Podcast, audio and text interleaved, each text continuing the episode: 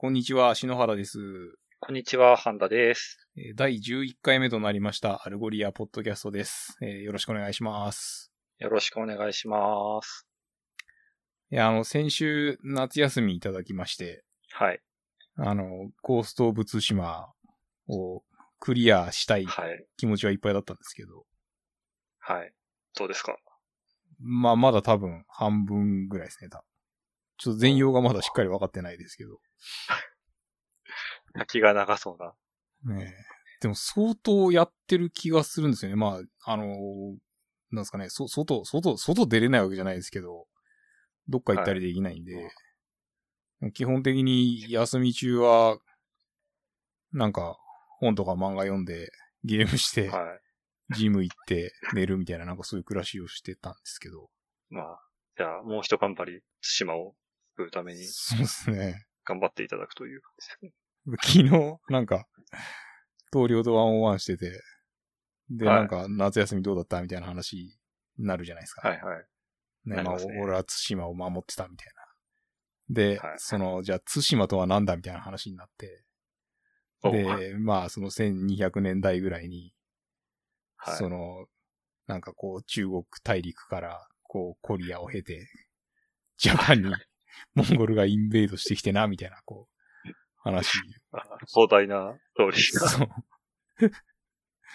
う んなんか完全にポカンとしてましたけどね。なんかな、な、何言ってんだお前みたいな。でもなんか、でもやっぱなんか後からちょっと調べたら、結構ヨーロッパの方まはでモンゴル行ってたみたいだから。うん。まあでもまあフランスとかまでだと関係ないんでしょそうです。ね。きっとフランス人は多分なんだそれみたいな感じでしょうね。うんでまあそいつは、あの、パリを脱出して、ブルーオーニュに引っ越すみたいなんで、おもう今ひたすら段ボールに物詰めてるわっつってましたね。まあ、そんなこんなで。まあでもあれっすね、なんかそのパリの人も、あの、お父さんが日本人のサイモンってやつがいるんですけど、サイモンもはいはい。今、なんかその地方にある、おばあちゃんの家って言ってたっけな。まあなんかそのどどっかパリじゃないところにいて、もうしばらくこっちいようかなみたいなこと言ってたけど、まあ日本でもうん、半田さんをはじめとして、はい。まあ、だんだん多分地方に行く流れとかは結構来てるんですかね。まあ、僕もあの、マネ、今マネージャーのシルバンっていう、やっぱりパリにいるうん。人がいて、彼もなんか12月ぐらいに子供が2人目が生まれるらしいんですけど、なんかやっぱ今のアパートだいぶ手狭になっちゃってるから、パリ近郊でまた家探ししてるみたいな話をうんしてましたし。うん。まあね、なんか、物の話によるとアメリカのベイエリアとかも実際引っ越したりとか、引っ越し検討してる人も、若い人とかでもだいぶ増えてるみたいなうん。話もあるみたいなんで、うんまあなんかリモートワークがやっぱ1年とか2年とかって単位になってくると、やっぱみんなちょっと田舎に住みたくなったりするんですかね。うん。まあそうですね。うんそういえばなんか Slack 見てたら、ニューヨークのオフィスにいた account executive が、そのはい。カリフォルニアに戻るぜ。なんかもともとカリフォルニア出身だったみたいなんですけど、ああ。で、なんか戻るぜみたいな、なんか welcome back みたいなのが盛り上がってましたけどね。ああ、なるほど。ですね。なんか僕もそのサンフランシスコの人とちょっと日本語の会話セッションみたいなのを社内で企画があってやってたんですけど、うんまあ、サンフランシスコの方にいるのかと思ったら、アトランタの実家に帰ってそこから仕事してるみたいな話してて。そうそう。なんか、まあやっぱみんな意外とあちこちいろんなとこから、まあリモートで仕事してんだな。そうですね。まあ、そんなこんなで、今週のトピックをはい。今週のトピックっていうコーナーにしたらいいのかな。わかんないですけど。まあ、あの、 Algolia が、えっ、と、 Inc. 5000っていう、まあ、その上場をしてない企業、まあ、今伸びている上場をしてない5000企業に、えー3年連続で選ばれましたと。えーはい。まあ、おめでとうございます、みたいな、なんかそういうやつなんですけど、まあ、あの、結構、 Algolia も、まあ、このコロナ禍においても、まあやっぱりそのステイホームみたいな文脈もありつつ、あの、伸びてる業界がありますみたいな、あの、ところをこのポッドキャストでもちょっとお話ししましたけれども、ビジネス自体は結構、あの、顕著に伸びていて、で、えっ、と、まあ今週あった all hands meeting によると、まああの、お今までの、こう、なんだ、PR メッセージだと、えー、まあその9000社以上の、あの、お支払いいただいてるお客様がいるみたいな、あの感じだったのが、もう間もなく1万になるということで、あのー、まあ、日本でもですね、あの、料金プラン改定してから、まあ、かなり、あの、お問い合わせいただいておりますけれども、あの、まあ、その特にですね、あの、大規模にご利用いただこうとする場合に、あの、年間コミット割引が、みたいな話になるので、まあ、そうした場合に、そのアカウントエグゼクティブがアサインされて、まあ、お見積もりみたいな形ができるので、まあ、よろしければ、えっと、ぜひお声掛けくださいっていう感じですね。で、この、えっと、インク5000のリスト、さっきちゃちゃっと見てたんですけど、あの、6位にある、ハントアキラーってやつがなんかちょっと面白そうで、これあの、すごい名前ですね。ねなんかこう、殺人ミステリーのサブスクリプションサービスらしいんですけど、なんかこう、ま、毎月1個箱が送られてきて、で、まあ、それに、その殺人ミステリーの、まあ、なんか内容とか、なんかちょっとしたグッズみたいのが入ってるんですよ。で、はいはいはい、それを自分が探偵として、えー、事件を解決していくっていうようなサービスみたいなんですけど、で、まあ、その箱が、その半月1個で、まあ、半年、まあ、6回ですね。えー、送られてきて、で、まあ、その殺人ミステリーを解決できると、えー、1シーズン終了みたいな、えー、いう形になるみたいで、もうちょっと面白そうかなと。結構手の込んだサブスクリプションサービスって感じですね。うん。すごい。さっきちょっと YouTube で検索してみたら、その送られてきた箱を開封してる動画とかあって。はいはいはい。ちょっとこれ。ちょっと後で見てみます。ええ。はい、気になる。まああまり、あの、Algolia と関係ないですけど、この Inc. 5000リストは、もうちょっとね、あの、まあ、別に僕たち投資家とかじゃないんで、あれですけど、あの、面白いサービスいっぱいありそうかもしれないなと思ってさっき、こう、ポチポチしてましたね。で、次にですね、えっ、ー、と、レユニトン、レ、レ、レユニオン島っていう島が、はい。これあれですよね、えっと、マダガスカル島っていうか、もうアフリカの隣っていうのは。そうそれな。い、まあ、インド洋の、はい、に浮いている、そのマダガスカルの東側にある島らしいんですけど、うん、はい。この、まあ、ちょっとツイッターでポロッとつぶやいちゃったんですけど、8月からまあサポートの新メンバーが入ってくれたんですけど、そのエマニュエルさんっていうまあ女性のエンジニアの方、うん、割と若い方なんですけど、で、まあもともとパリにいた、まあ、サポートチームのメンバーからの紹介っていう話で聞いてて、うん、で、まあ、その、タイムゾーンもヨーロッパで働いてるんで、まあ、多分パリとかフランスのどっかで働いてんだろうなと思って、で、まあ、だんだんこういろいろセットアップが済んだんで自己紹介でもしましょうかって話を聞いてたらですね、なんかその、レユニオン島っていうところに実は住んでてねって言われて、えってなったっていう話なんですけど、うん、まあ、その、レユニオン島自体はなんかアフリカの本当東の、すぐ東にある、まあ、マダガスカルの脇の島で、なんかね、調べてると、その、まあ、ご本人もその現地で話されているクレオール言語ですかね。だから、フランス語と多分現地の言葉が混ざったような言葉も実は喋れるとか、うん、まあ、そんな話をオールハンズの自己紹介でもしてましたけど、うん、なんかそんなとこに住んでんだなっていう感じで、まあ、なんかいつか行ってみたいなと思った次第でした。そうですね。僕もアフリカすら行ったことないですけど、まあ、さらにそこからってなると、はい、そうですね。まあ、マダガスカルもすごい行ってみたいですし、うん、ね、まあ、なんかちょっと食、食は結構、いろいろ美味しいものがあるっていう話だ。その辺の話とかも、いろいろ聞いてみようかなと思って。なるほどね。で、まあ、あの、半田さん自体は、山梨県にいるわけですけど。はい、そうですね。はい。どうですか？大体その自己紹介で山梨っていう言葉を出すと、は？っていう顔を、その、アメリカとかフランスで されるんですけど。大体東京から2時間ぐらいあるなっつって、こう、富士山が見えるいいとこなんだよ、みたいな話をするんですけど。うん、まあ、おかげさまでのんびりや、引き続きやってる感じで。まあ、一応、なんか家の周りは、まあ山のふもとで林っぽい感じのところなんで、なんとか、あの、日陰の中でエアコンつけずにやってるかなっていう感じですね。まあ、さすがにちょっとその MacBook Pro とか結構発熱するんで、うん、この、卓上扇風機だけはちっちゃいのかって冷やしながらやってるんですけど、うん、で、まあ、隣にあの、スイッチボットさんっていうなんか IoT っぽいメーカーの出してる温湿度計を置いて、最近ちょっと温度見てるんですけど、うん、多分日中の卓上最高気温が30度ちょっとぐらいかなっっていう感じなんで、まあなんとかこのまま一緒になってるかなと思ってほっとしている今日この頃です。はい。いや。まあなんか東京は暑そうなので。東京は、すごいですね、本当に。うん、お気をつけください、はい、本当に。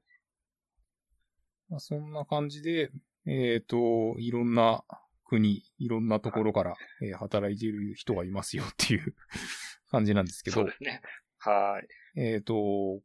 来たる8月25日ですね。まあ来週、あの、ザ・タイムズっていう、まあ、ウェブメディアっていうんですかね。があって、で、えっと、そこの、えっと、編集者向けの、えー、プロダクティビティ向上ツールとして、え Algolia を導入しましたっていう、こう、ウェビナーがあるんですけど、これがちょっと面白そうなので、まあ、あの、 Algolia Resource Center っていう、まあ、なんですかね、コンテンツがこうパッとまとまってるところがあって、まあ、多分そこに、あの、後から、えっ、ー、と、掲載される予定なんですけど、まあ、あの、もちろんその、このウェビナー自体のリンクも後で、えっ、ー、と、貼っておきますけれども、あのー、なんて言うんですかね。まあ、あのこう、メディアをこう編集する人って、結構いろんなものをこう組み合わせて、こう、ドラッグドロップっていうか、こう、ぐりぐりした感じでここにこれ配置してみたいなことやると思うんですけど、でまあ、そのネタを探すのに、もう Algolia を使ってるみたいな感じで、これが結構ですね、かっこいい感じだったので、まあ、あのー、その後からこう動画とか見れたら面白いんじゃないかなと思います。結構じゃあグラフィカルななんかツールの操作とかが見られる感じなんですね。うん、そうですね。まあ、あの、実際違ったらごめんなさいって感じですけど、あの、僕がちらっと見たやつは、お、これすげえなっていうような感じでしたね。はい。はい、じゃあ、またちょっと紹介されたら、紹介、掲載されたら。そうですね。話しましょう。はい。であとは、えっと、グロースマーケティングコンフっていう、まあなんかそういうこう、オンラインイベントみたいなのがあって、で、そこにその CMO のアシュレイが出たみたいなんですけど、ちょっとここは、あの、有料コンテンツになってたので、僕も見れてなくて、まあ、もしなんか、これ、見た人、ってか、で、出た、参加した人がいたら、えー、なんか、教えてください、みたいな感じですかね。はい。で、続きまして、あの、先日ですね、まあ、ちょっと、ま、面白いケースっていうか、あのー、まあ、パフォーマンス的なところで、えっと、まあ、 Algolia にですね、その delete by っていうので、こう、フィルタリングして、え引っかかったやつを消すっていうのと、えー、 delete objects っていう、まあ、そのオブジェクト ID を渡して、これを消してくださいっていう、まあ、二通り、あの、データを消すやり方があるんですけど、まあ、それの、えっと、パフォーマンスの違いみたいなネタがですね、社内で上がってて、まあ、これが、あの、かなり、あの、面白いっていうか、こんなに違うんだっていう感じだったので、えっ、ー、と、ちょっと紹介させていただきたいなと思います。で、まあ、あのー、何が違うかっていうと、こう、まとまったデータを消す場合の、えっ、ー、と、デリートバイだと、あのー、こう、え、なんだろうな、エンジンの内部的に、こう、 parallel に、こう、処理をすることができないので、えっ、と、時間がかかってしまうけれども、えー、 delete objects の場合は、まあ、そのオブジェクト ID をこう配列で渡す感じになるので、まあ、それをこう parallel にこう処理することができるので、えー、早いんですよ、みたいな、えー、説明がされていて、で、まあ、あの、ぼちぼちその年末に向けてですね、あの、まあ、ブラックフライデーとか、まあ、日本でも割とやっぱりその年末に向けてこう、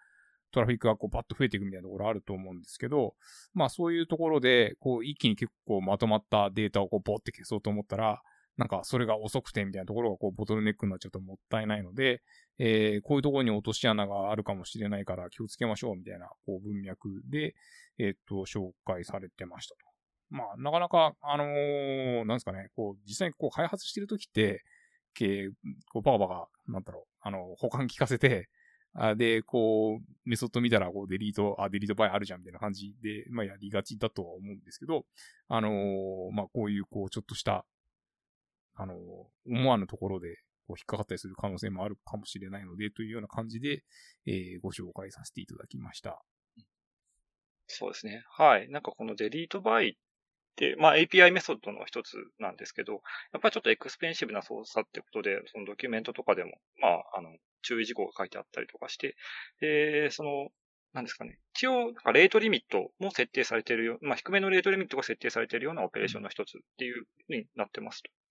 で、まあなんか他には例えば clear index っていうそのインデックスを空にする操作だったりとか、あとはなんか move index っていう、まあインデックスをリネームする操作なんかも、まあそういう扱いで、他の操作に比べても低めの実は rate limit が設定されているような API プレーションになってます。で、まあ、API オペレーション、API リミットっていう意味だと、その、 Algolia では、まあ、当然といえば当然なんですけど、検索リクエストが一番優先順位が高くなるような、まあ、設定がされてて、で、特にこれに関しては、まあ、リミット、まあ、制限されるみたいなことはないんですけど、まあ、その代わり、今の料金プランとかっていう形だと、そのリクエストの分をカウントして、まあ、使用量に応じた料金が発生するみたいな格好になる。で、まあ、ご注意いただきたいのはどっちかっていうと、そのレコードの追加とか削除、まあ、 delete by もそうですけど、あとアップデートみたいな、まあ、いわゆるそのインデクシング系の処理の方が、まあ、ちょっとこの rate limit の問題とかに引っかかることが割とあるんで、まあ、ここでちょっとご紹介させてもらおうかなと思うんですけど、まあ、いくつかの観点で soft limit が設定されてますと。で、基本的には、まあ、 Algolia のサーバー構成上は、検索処理とインデクシング処理って同じサーバー上で処理されるような形になってるので、えー、基本的には検索リクエストのレイテンシーに、まあ、影響が出ないように、まあ、保護する目的で、その他の、まあ、インデクシング処理なんかは、まあ、ちょっと、その、なんですかね、 rate limit なんかで制限をかけて、まあ、最悪の場合を、その最悪の検索レイテンシーが増加するような状態を避けるというような仕組みになっています。で、えー、まあ、 Algolia のインデクシング処理そのものはですね、まあ、一度エンドポイントに送られると、まあ、リクエストが届くと、一旦そのサーバー側の内部でキューイングされて、で、インデクシング用のスレッドで順次非同期に、えー、まあ、処理が行われるような形にそもそもなっていますと。で、一度にたくさんのインデクシングリクエストが届いちゃうと、このキューがさらに長くなってしまうので、まあ、そういった状況が発生した場合には、新しいそのインデクシングリクエストをスロットリングしたり、まあ、さらにその状況が改善しない場合には、最悪、まあ、一時的にリジェクトするみたいな設定もされている形になってます。まあ実際そのサポートのお問い合わせなんかでリジェクトまでに至ったケースっていうのはあんまり聞かないんですけど、うん、まあ仮に短期間になんかものすごい数集中して、まあインデックスをするみたいなまあ、状況が想定される場合には、あの、ぜひちょっとやる前にご注意いただければなという感じですね。で、まあ、その急の状況がどうなってるかみたいな、まあ、情報ですね。例えば、そのも、実際に今待ってるタスクの数だったりとか、一番古い未処理タスクがいつぐらいのやつだったかみたいな情報は、そのダッシュボードのモニタリングの情報からも見れるんで、えー、まあ、継続的にインデクシングタスク投げてるような場合には、ちょっとその辺確認しながらやってみていただけるといいんじゃないかな、みたいなところですね。うんえー、まあ、あとそれとは別に、ちょっと今の、えー、料金体系だとユニット数、えー、まあ、すなわち使用しているレコード数とか検索リクエスト数に応じてインデクシングリクエストの上限が設定されてたりもするんで、まあ、ちょっとこのあたりも注意いただければなと思います。うん、はい。この辺は全部ドキュメントにも書いてある情報なので、えー、後でこのポッドキャストのノートのところに、はい、多分見ていただければ、えー、より詳しくわかるんじゃないかというところですね。うん、まあ、はい。結構、あの、本当にインデクシングとか、まあ、アップデートがものすごいヘビーになってくると、もう、あの、元の、こう、マスターのサーバーっていうか、まあ、マスターのクラスターは、インデクシングに専念させて、で、えっ、ー、と、はい、こう、クエリするところは、あの、ディストリビューテッドサーチネットワークに逃がすみたいなことをされてる方も、まあ、いたりはしますよね。うん、ね。まあ、本当に多分、ヘビー一番アルゴリアのユースケースの中でもヘビーにインデクシングしてるような形だと多分そんな動きにならざるを得ないかなっていう感じですね。うん、まあ、あの、なんだ、ブラックフライデーの間だけ、あの、はい、DSN を足して乗り切りたいみたいな、あのところが、もしあれば、あの、お早めに、こう、お声掛けいただけると、あの、対応しやすいかなと思います。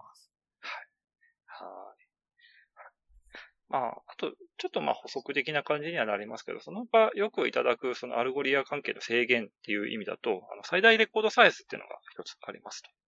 で、まあ、今の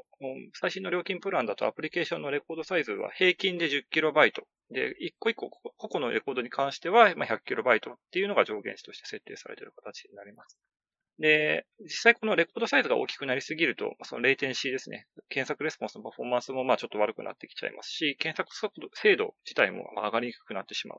あの、一つのレコードに対してやっぱり情報量が多いと、その検索した時の結果が、まあ、いまいちこう、ピンポイントでその結果を出しづらいみたいな状況が発生してくるので、まあ、アルゴリアの伝え方としては、できるだけ個々のレコードを小さくいただく、していただくっていうのを推奨していますと。で、まあ、この辺もそのドキュメントにリミットの情報だったりとか、その大きいレコードは、まあ、実際には分割して、えー、レコードをインデクシングしていただくと、まあ、よりその辺が扱いやすくなりますよ、みたいなところでチップスをまとめたドキュメントがありますので、こちらもぜひノートに、えー、貼っておくので、よかったら読んでみていただければと思います。そうですね。まあ、検索精度、まず、いわゆるこのノイズっていうか、なんか知んないけど、なんでもかんでもこの、このレコード引っかかっちゃうみたいな感じになってしまうとなっていうところが、たまに見かけるかなと思います、ねはい、そうですね。あそういうのは実際こう見ていただきながら、まあ実際にその検索の、まあ、アナリティクスとかも見ながら、うん、徐々に修正していくみたいなこともできるかなとは思うんですけど、はい、まあ一つの方針として、ね、そうですね、覚えておいていただけるといいかなと。はい。ありがとうございます。で、えっ、ー、と、次のトピックとして、えっ、ー、と、マイカーっていう、えー、ソリューションズエンジニアが、まあ、サンフランシスコにいるんですけど、まあ、今多分オフィスに行ってないで家で働いてんのかな。まあ、あのー、えー、すごい、なんだろうな、こう、エンジニアっぽい、こう、武骨な感じの、えー、いいやつなんですけど、まあ、彼がですね、えっ、ー、と、Google マーチャントセンターっていう、まあ、その Google さんの、えっ、ー、と、リテール用のツールっていうんですかね。を、まあ、あの、そのデータをこう簡単にこう TSV 形式でエクスポートすることができて、で、それそのまんまアルゴリアにあのアップロードすれば、あの、アルゴリアの検索どんなものか試すことができますよね、みたいなこうブログを書いていて、えっ、と、さっきこうちょちょっと訳したんですけど、まあ、すごいシンプルっていうか、あの、まあ、ちょっと日本でその Google マーチャントセンターをご利用いただいている方がどれぐらいいるかというところあるかもしれないんですけど、まあ、もしあの、ご利用いただいているようであれば、あの、本当に簡単にあの、試せるので、あの、ぜひ、あの、このブログご覧いただきたいかなと思います。で、えっ、ー、と、さらにですね、まあ、あの、ちょっと、そのダッシュボード上でデータ検索しているだけじゃ物足りないっていう方がいらっしゃればですね、あの、 InstantSearch JS っていう、まあ、アルゴリアが提供している、こう、ウィジェットライブラリーみたいなのがあるんですけど、えー、それの、まあ、こう全部入りっていうか、あの、ユニファイドインスタントサーチフォー e コマースっていうやつがあってですね。まあ、あの、それとか使うと、まあ、本当にそのコード全然書かなくても、あの、いわゆるその e コマースっぽい、えー、検索 UI。まあ、検索だけじゃなくてその絞り込んだりとか、えー、まあ、そのジャンルを選択したりとか、えー、まあ、そういうのが、あの、サクッと試せたりするので、えー、な、こう、ぜひそういうところから、あの、あんまり、なんていうんですかね、こう、エンジニアの人をアサインして、えっ、ー、と、ちょっとこれ作ってみて、えー、なんか実際のこうトラフィック流してみたいなところって、あのー、こう検証とかするのに大変だと思うんですけど、あのー、まあ、これぐらいだったら本当にコードを書かなくてもすぐ試せるし、まあ、あの、見た目的にもそれっぽいのがすぐできるので、えー、ぜひこう試してみていただきたいなと思います。で、えっ、ー、と、最後にですね、えっ、ー、と、アラゴンリサーチっていうところが、えっ、と、こう、なんだ、こう、テック業界の中の女性、なんかその Women in Tech っていうこう文脈で、えっ、と、アルゴリアの、えっ、と、CEO の、こう、バーナデット、まあ、その女性の、えっ、と、CEO ですけれども、に、まあ、あの、7つの質問をしましたっていうような記事が、えー、上がっていて、えっ、ー、と、ちょっとそれを、えー、見てみたので、えー、シェアさせていただきたいなと思います。で、えっ、と、この Women in Tech っていう、あの文脈だと、まあ、そのバーナデットは、え2019年に、まあ、この、えアラゴンリサーチ、えアラゴンリサーチ Women in Technology Award for CEO というのを、え受賞したそうなんですけれども、で、まあ、その頃、えー、バーナデットは、えー、アルフレスコという会社の、まあ、CEO でしたと。まあ、そんな文脈で、えっ、ー、と、アルゴリアにの CEO になってから、えー、今回が多分この、えっ、ー、と、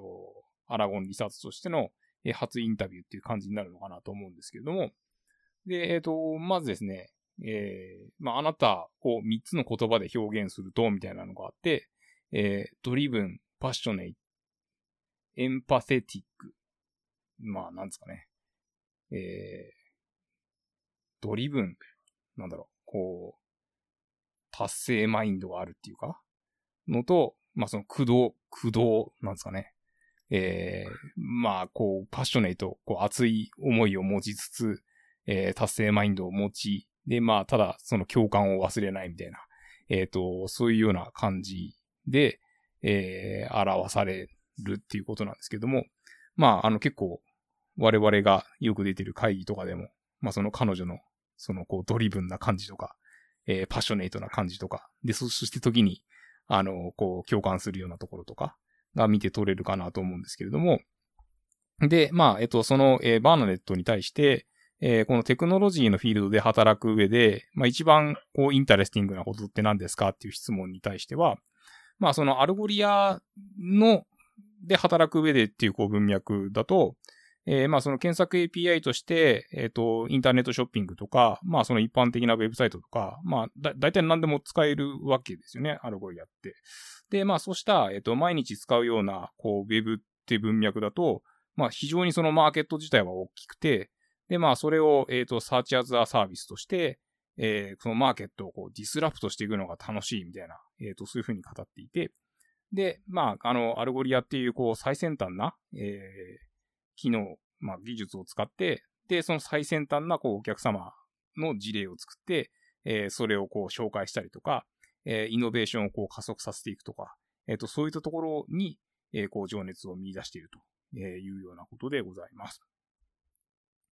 で、えっ、ー、と、その次の質問が、えっ、ー、と、ワークライフバランスとか、その仕事以外で楽しんでることって何ですか？みたいな、えっ、ー、と、質問があったんですけど、なんか、こう、それに対して、あんまりなんか、その質問は好きじゃないし、えー、まあ、アウトデイテッド、なんかちょっと時間、時代遅れかもしれないわね、みたいな、なんかこう、そういう回答をしてて、まあ、ちょっと面白いなと思ったんですけども、えー、逆にそのバーナデットは、えー、こう、仕事をこう、生活にもっとこう、組み込むような、えっ、ー、と、感じにしてると、えー、いうことです。で、ただ、まあ、その、オンオフはしっかり、あの、つけた方がいいよねっていうことで、えー、1日の初めに、えっ、ー、と、20分間のメディテーションをしつつ、えっ、ー、と、今は、まあ、その旦那さんと2人で、えっ、と、ボートで、えっ、と、生活をしていると。なので、まあ、もし、なんかその、こう、ボートから見える景色みたいなのに飽きたとしたら、まあ、あの、週末は他の、こう、港っていうか、あの、まあ、なんかハーバーみたいなところに、えっ、ー、と、行くことだってできるし、みたいな、えっ、ー、と、そういうような、こう、切り替えをしてるんだそうです。で、ただ、えっ、ー、と、今、まあ、その Algolia では、その exec team の、えっ、と、メンバーの採用をしているんですけれども、で、まあ、そうなると、その週末にしか話せないっていう人も、あの、いるので、なんで、その土曜の、えー、午前中は、えー、その、新しい exec メンバーの、まあ、その採用をする用の時間に当ててるみたいなことを言っていますと。で、まあ、もともとそのコロナになる前は、そのネイルサロンとか、まあ、あの iPad とかラップトップそこに持ち込んで、えっ、ー、と、 Zoom で会議しながら、まあ、その、なんかネネイルしてもらったりしてたし、えー、空港にいるときは大体電話とかしてたし、みたいな、なんかそういう人なので、えー、その特にそのバックグラウンドのノイズとか気にしないで、もういつでも仕事できるようにしてます、みたいな。えー、そういうこう力強い回答をしてました。で、ただ、えっ、と、その週末は、えっ、と、旦那さんと唯一、まあ、二人でゆっくり過ごせる時間なので、すごい大切にしていて、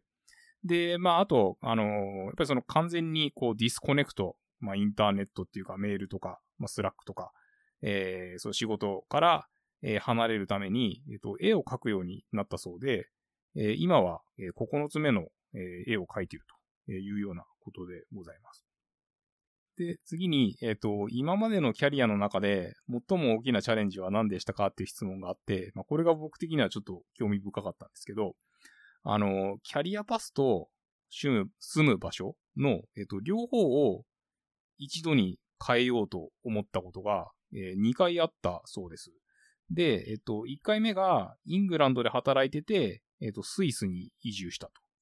で、2回目が、えっ、と、スイスから、えアメリカに移住したと。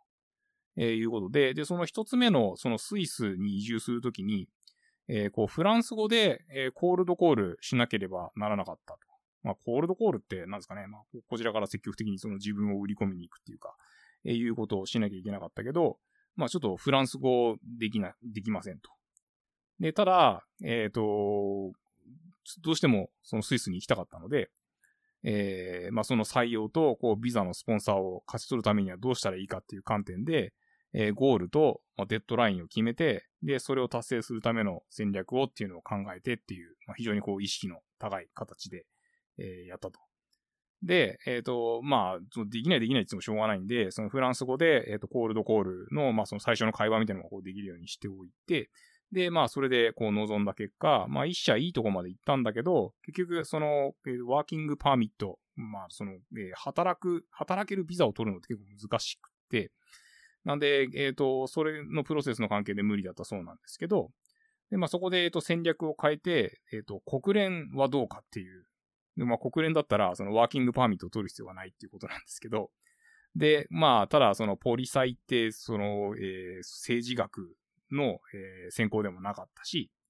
で、まあ、改めてその自分のそのバリュープロポジションは何だみたいなところを、えー、考え始めて、もう人生で初めてこう物理的な、えー、コールドコールっていうか、まあその実際にそのオフィスに行ってこうドアをノックするみたいなことをやって、えっ、ー、と、仕事を勝ち取ったと。まあ、これすごいなと思うんですけど、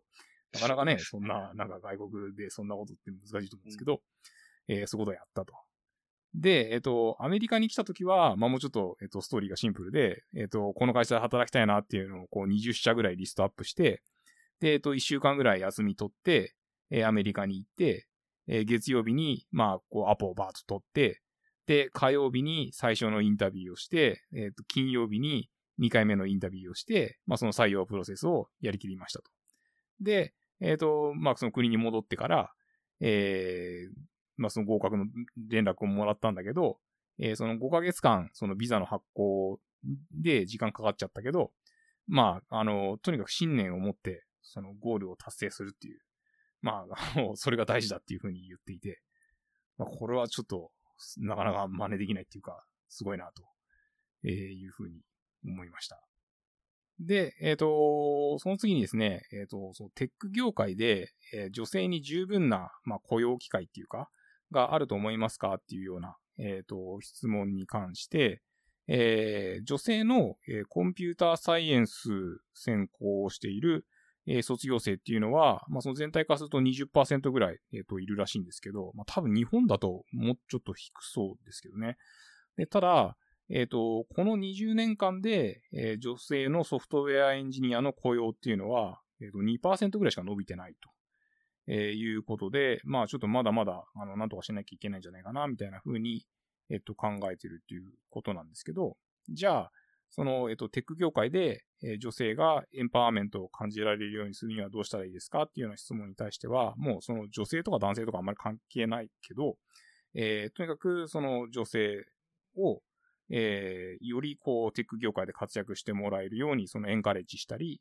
えー、メンタリングしたりとか、えっ、ー、と、そういうことが必要だし、で、あとまあ、えっ、と、ハイアリングマネージャー、え、採用を担当するマネージャーですね。まあ、あの、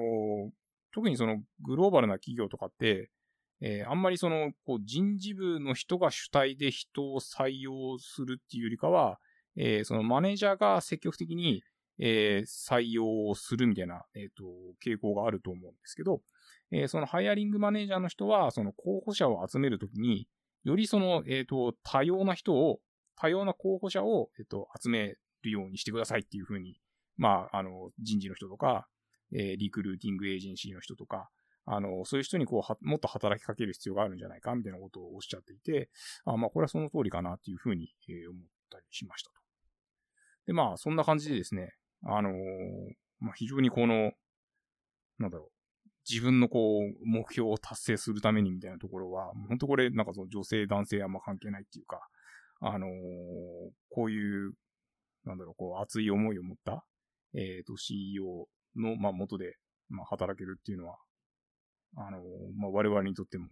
こう、熱いことなんじゃないかなと思うんですけど。いや、なんかすごい、その人柄が出るというか、うん、まあ、その、入社されたのが多分5月ぐらいで、この間その3ヶ月のアニバーサリーだってオールハウスの時に言ってたと思うんですけど、やっぱその3ヶ月の間だけでも、だいぶそのキャラクターというのがすごい見えてくるコミュニケーション、オールファンズなりメールなりしてされてるし、うん、それにすごい沿ったというか、あ、本当にそんな感じだなっていうのに、合致するようなインタビューの答えだということですね。そうですね。なんで、あの、 Algolia の、えっ、と、日本法人はまだ、半田さんと僕と男性しかいないですけど、あの、だんだん、その、多様な、えー人材が集まる場所になれたらいいですね。じゃあまあ、今週はこんなところですかね。まあ、もしはい何かあの、フィードバックとか、あの、ご意見、ご感想等あればですね、えっと、シャープ Algolia JP で、えっと、ツイッターでつぶやいていただければ、えっと、我々見ておりますので、えーぜひよろしくお願いいたします。よろしくお願いします。はい。それではどうもありがとうございました。ありがとうございました。